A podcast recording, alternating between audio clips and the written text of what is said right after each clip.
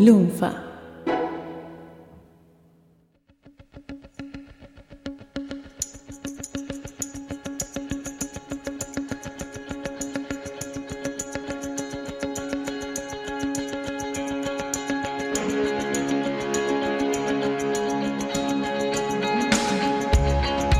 Casi un cliché empezar un comentario sobre Eno mencionando que se llama Brian Peter George St. John Levatifs de la Salle Eno.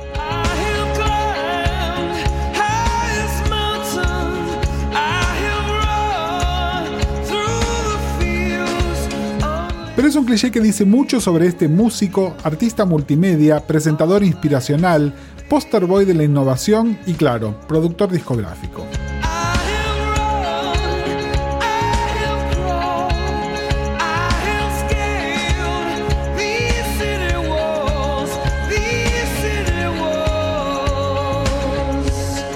Hola, soy Gustavo Casals y esto es producido por Brian Eno.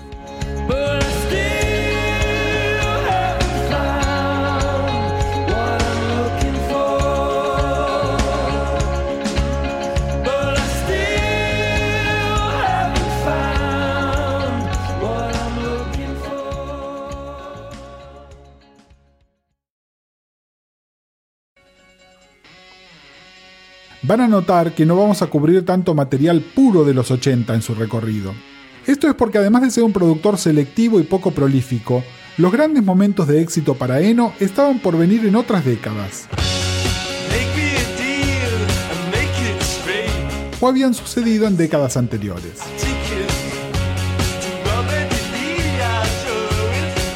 Es que si se habla de los 80, hay dos referencias imprescindibles de los 70.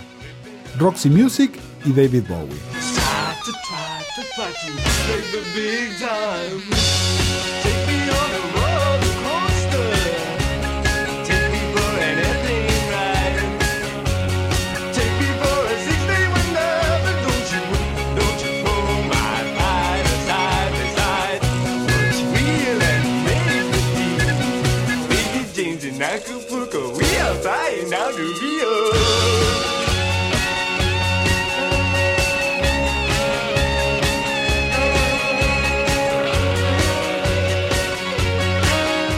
Eno fue uno de los integrantes fundacionales de Roxy, con la vaga y avant-garde definición de su rol como sintetizadores y tratamientos.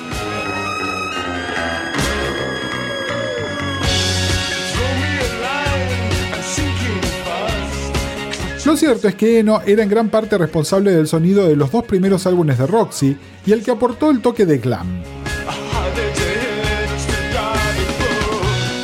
Ambas cosas son las piedras fundacionales de los 80. So sheer, you're so chic. Do you well love we? Babies of the mountain streamline. Midnight you can see the floors. Dance the cha-cha through to sunrise.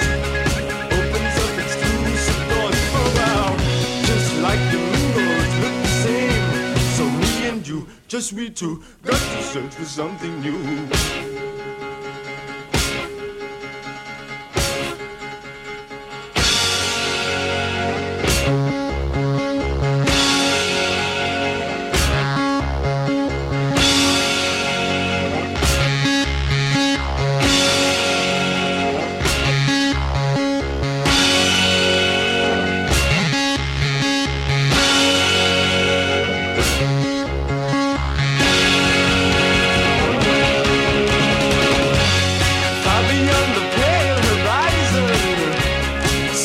Near the desert strand. And where my student bed takes me, that's where I make my stand. But wait, can't you see that wholesome Maine? What's her name? Virginia Plain? La otra cantera de esas piedras fundacionales es David Bowie.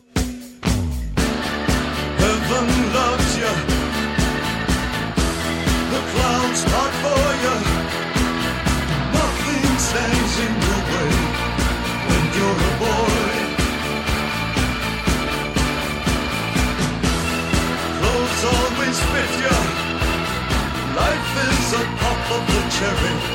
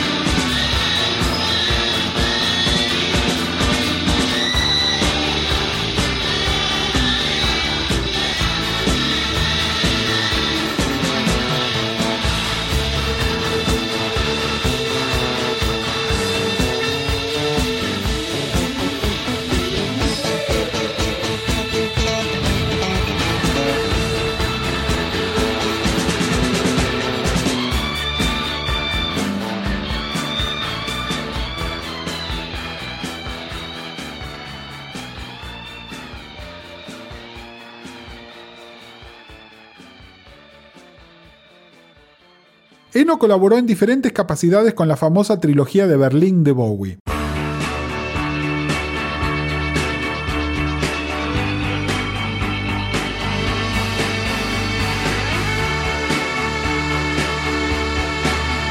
Discos en su momento de éxito relativo, pero seminales para todo lo que vendría después.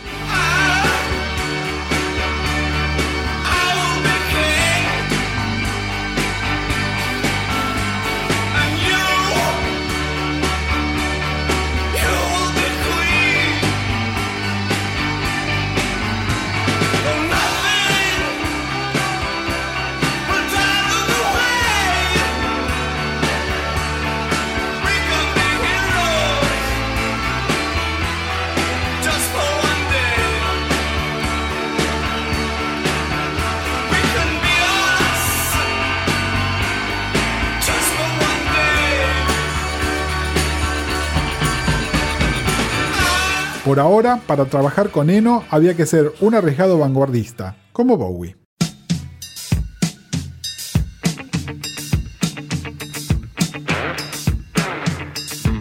O como los indefinibles Devo.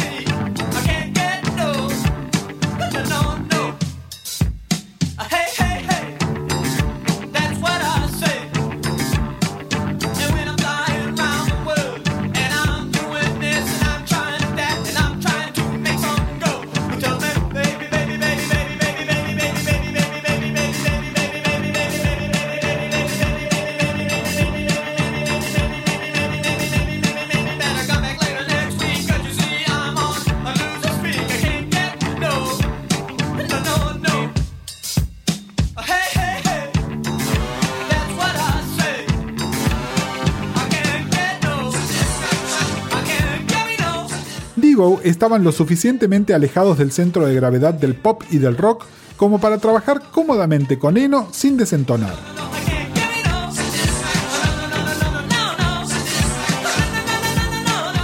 Devo, como Eno, eran y serán algo más cercano al pop art.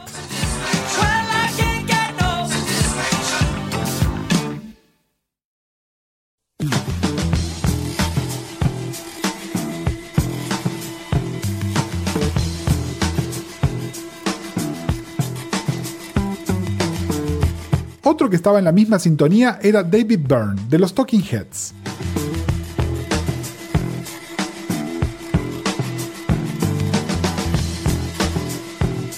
Para Byrne, la música siempre fue una plataforma para otros medios de expresión.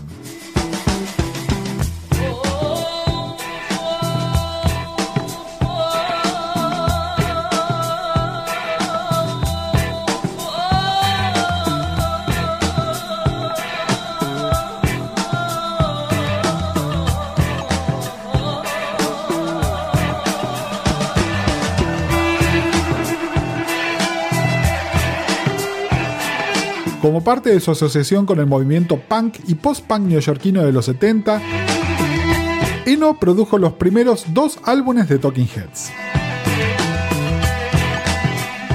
Sintonizó inmediatamente con Byrne.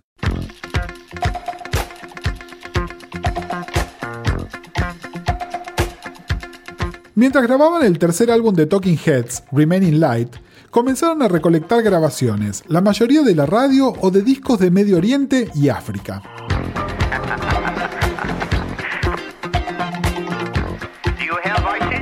Sampleando discos cuando aún no existía el término sampling y mezclando con ritmos polifónicos crearon un disco, My Life in the Bush with Ghosts. Extrañamente comercial para hacer arte, extrañamente avant-garde para hacer un disco pop.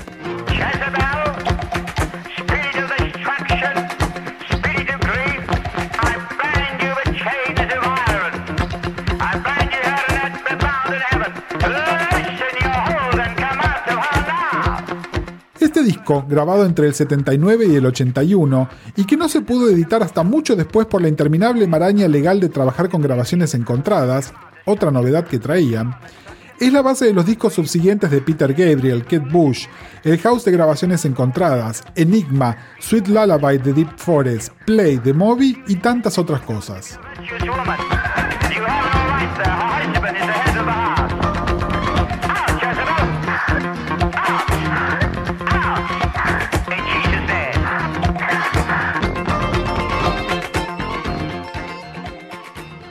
El disco que mientras tanto grababan con Talking Heads era...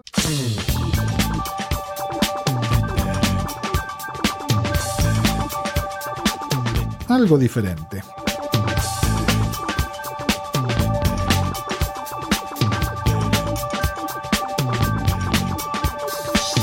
You may find yourself living in a shotgun shack, and you may find yourself in another part of the world, and you may find yourself behind the wheel of a large automobile, and you may find yourself in a beautiful house with a beautiful wife.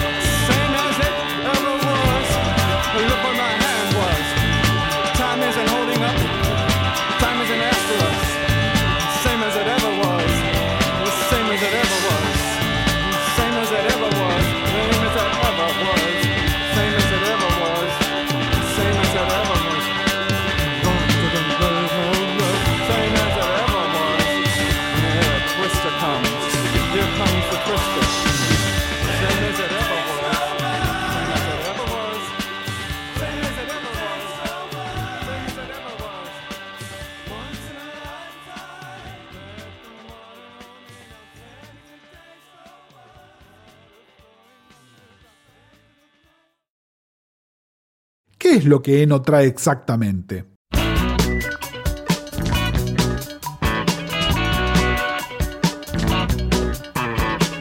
Como siempre se encarga de aclarar, él es un no músico.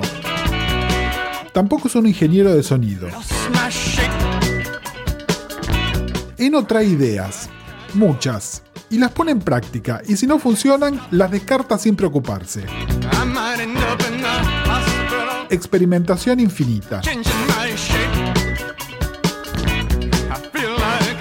llegó al punto de organizar esta forma de trabajo en algo que se llaman las estrategias oblicuas, un conjunto de máximas extraíbles al azar para mostrar el camino cuando uno se traba.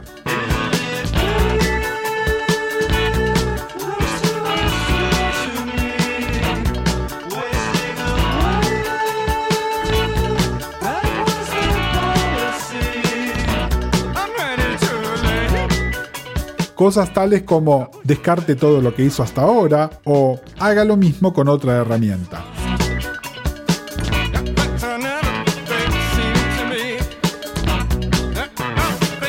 Les recomiendo que las busquen en el sitio oficial de Eno o se bajen la app para su celular. Son útiles para el trabajo creativo, no solo musical, y una buena manera de meterse un poco en la cabeza de Eno.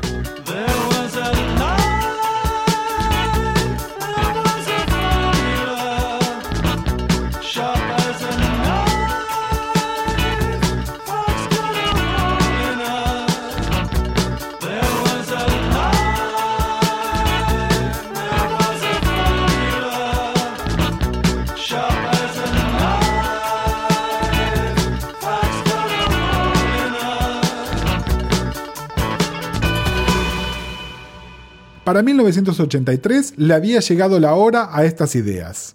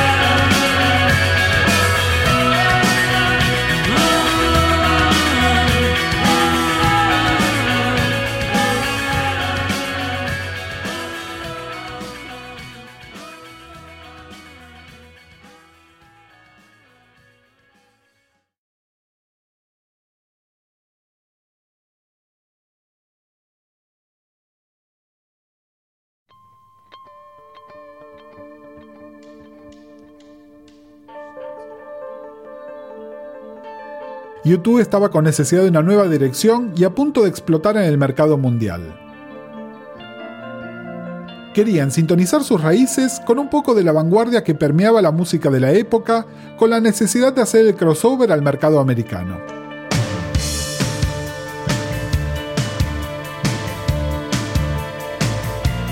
Necesitaban la innovación y la musicalidad.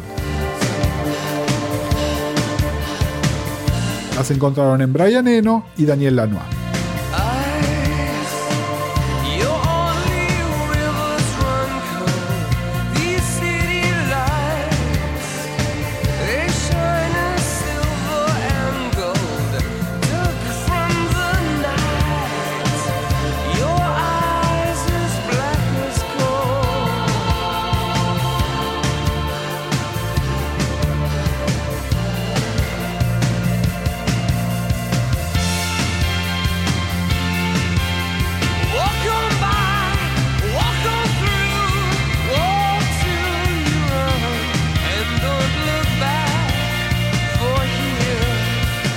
La asociación entre los tres duraría una década y media, y algunos de los álbumes más exitosos de tres décadas.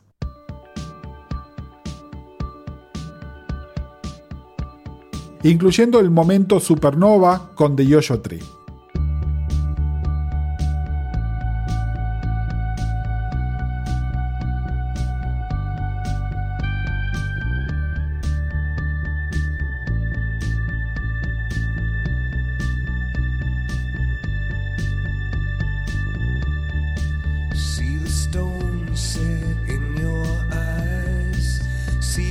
Thorn twist in your side. I'll wait for you.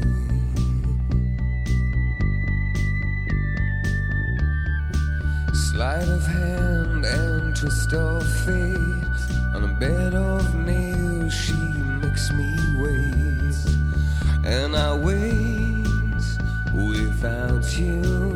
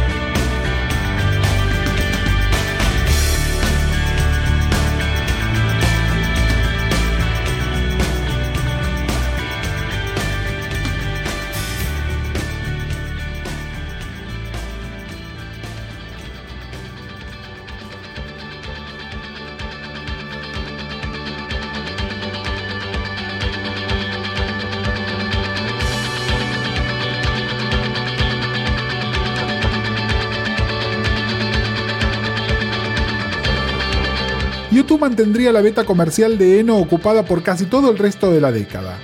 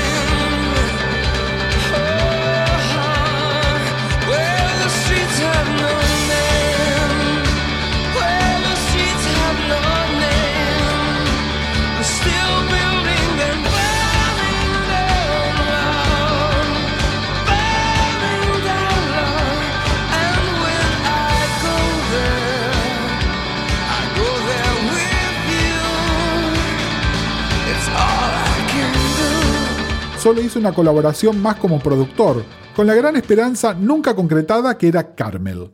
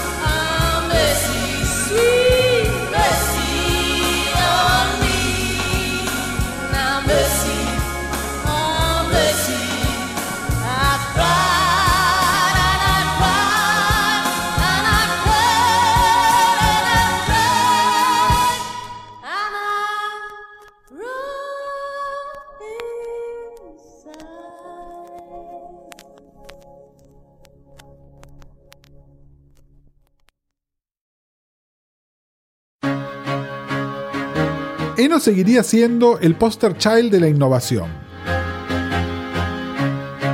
Su talento se escucha en sus infinitos proyectos musicales, visuales y de tecnología.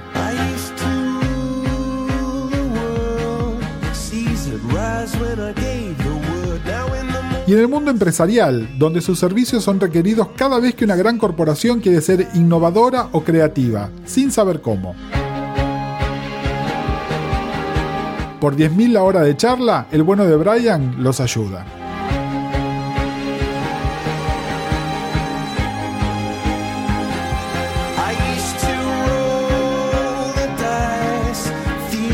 Y claro, además de seguir trabajando con YouTube hasta el año 2000, incluyendo sus grandes momentos en Action Baby y Pop, junto al protagonista de nuestro episodio final,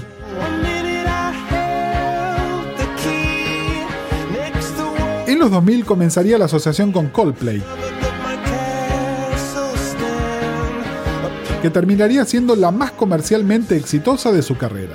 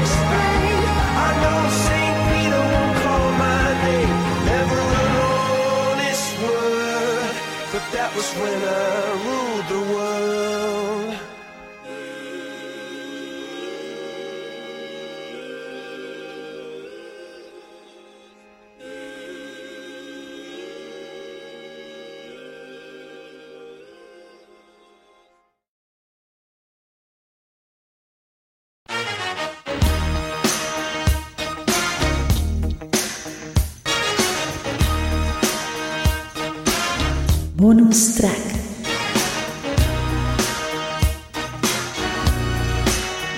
No hay otro productor comparable con Eno como para decirles si les interesa Eno, escuchen a...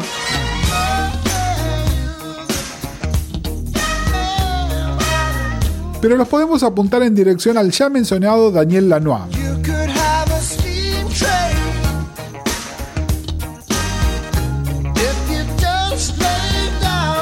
Músico, ingeniero y productor canadiense que además de trabajar con YouTube, creó discos claves con Bob Dylan, Neil Young o Peter Gabriel en el álbum Soul, del que estamos escuchando su mega hit crossover.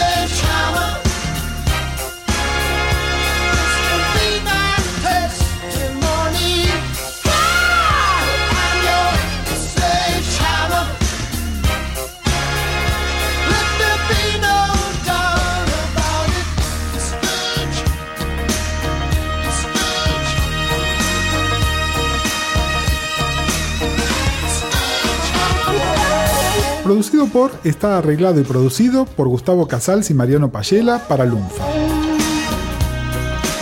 Si no querés perderte ningún episodio, busca producido por en iTunes, iBox o en tu aplicación de podcast favorita. O entrando a lunfa.fm.